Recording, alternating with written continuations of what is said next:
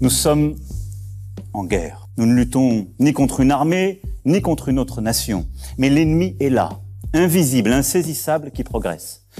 Et cela requiert notre mobilisation générale. Bonjour et bienvenue sur le podcast du petit traité de guerre économique africain.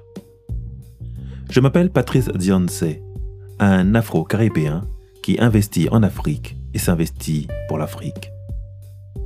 Aujourd'hui, j'ai envie de casser tous les mythes sur la corruption et la mauvaise gouvernance en Afrique, qui, selon l'analyse de 99% des gens de ma communauté, est la raison principale de notre déchéance. Nous avons parmi nous les gens les plus doués, car l'Africain sait exceller dans tout ce qu'il touche et apprend. Par contre, de manière incompréhensible, il lui manque le regard critique froid et distancié nécessaire à toute analyse un peu sérieuse. Nous avons été programmés pour nous détester, entre nous, et donc toujours se rejeter la faute entre nous, en prétestant souvent des causes tribales ou ethniques, religieuses ou de sorcellerie, de passion ou d'émotion. Mais jamais l'on ne pense que certaines communautés se jouent de nous, comme l'on pratique un jeu d'échecs pour l'Occident ou un jeu de Go pour l'Asie. En vérité, pour comprendre la corruption et souvent la mal gouvernance de nos États, nous devons chercher à comprendre qui paye qui. Qui paye nos chefs d'État? Qui paye leurs opposants? Qui paye les étudiants énervés? Qui paye les gens de la diaspora? Qui paye qui? Comme l'on dit souvent dans certains films policiers, pour connaître le commanditaire, il faut suivre l'argent. Or, c'est là que 99% de nos militants butent, préférant s'arrêter à celui qui prend l'argent et laisser pour compte celui qui le donne. Mais la question que l'on ne se pose jamais, c'est pourquoi l'on lui donne à lui et pourquoi celui à qui l'on donne cet argent le prend. C'est là que l'on commence à voir que tout est tellement bien enchevêtré le résultat est inéluctable. Quel que soit ton niveau d'intégrité, tu as un prix. Et ceux d'en face se délectent à le deviner. Le piège est insidieux, mais il ne repose que sur tes besoins, ta nécessité de vivre, de payer tes crédits ou tes dettes, d'appartenir à une classe sociale, de t'amuser, de jouir, de dépenser, en vérité d'exister en tant que consommateur et jouisseur. Mais comment de bâtisseur nous sommes passés à celui de simple jouisseur? Tous les hommes fonctionnent ainsi, autour de ses besoins et la peur du manque. On crée le besoin et l'on te donne la possibilité d'éviter le manque. Ceci pour nous emmener dans un jeu de guerre et de manipulation. L'orgueil du manipulé lui fera subir toutes les plus fortes humiliations pour ne jamais les reconnaître. Et pour cacher cet orgueil, l'on criera à la théorie du complot. Alors que non, c'est le jeu dans lequel nous sommes. Chacun est un pion de l'échiquier. Le jeu d'échecs, c'est 10 puissance 123 de parties possibles. Le jeu de Go, c'est 10 puissance 600. Alors imaginez-vous pour l'humanité. Vous devez comprendre que pour la plupart, nous sommes les pions et que nous devons découvrir les joueurs, puis le communiquer aux autres pions pour rendre ce jeu hors de contrôle. Cela aura, été la stratégie des anarchistes très en vogue au milieu du 19e. Les anarchistes, désignés ainsi par Pierre-Joseph Proudhon, est un mouvement très bourgeois qui s'oppose à l'organisation de la société sous forme d'État.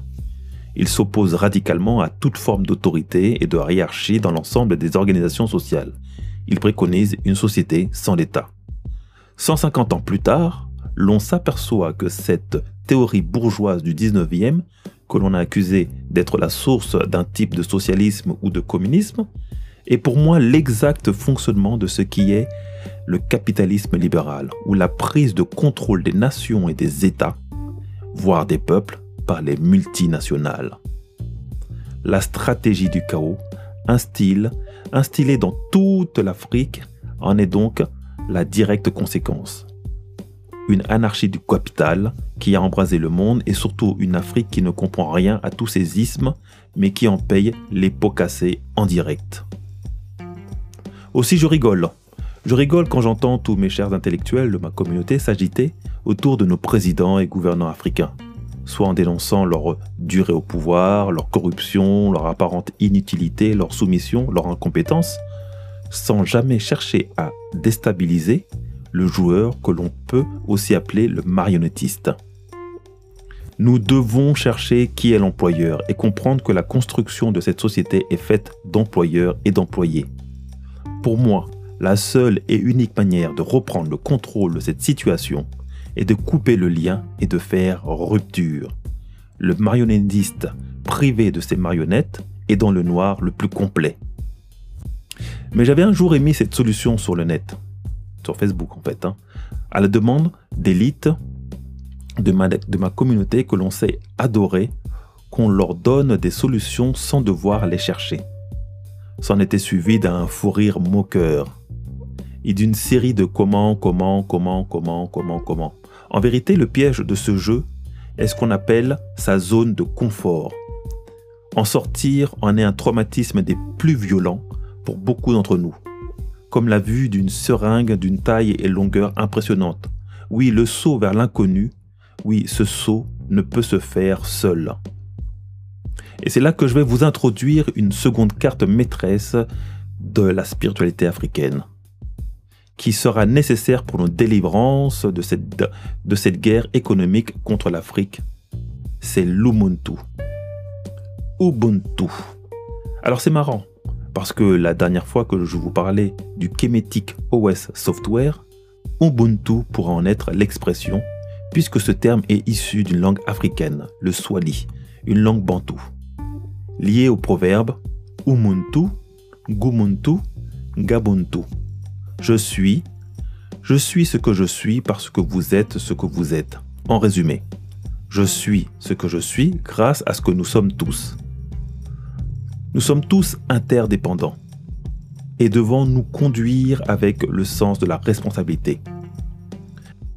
Respect, serviabilité, partage, communauté, générosité, confiance et désintéressement, selon une définition de Madiba, feu Nelson Mandela. En vérité, notre condition de soumission économique n'est maintenue que par notre peur, celle de nos chefs, celle de nos élites et celle de nous-mêmes. Voilà pourquoi l'Africain doit se reconnecter à lui-même. Africa Werodid, revenir à sa posture d'antan et fuir l'imposture que nous propose l'Occident. Nos chefs sont corrompus, certes, parce que nourris par la peur d'être du côté des faibles que nous paraissons être. Or, l'homme noir est le peuple le plus redouté de l'humanité, car il est à la fois le père, la mère et le bâtisseur de toutes les civilisations anciennes et modernes.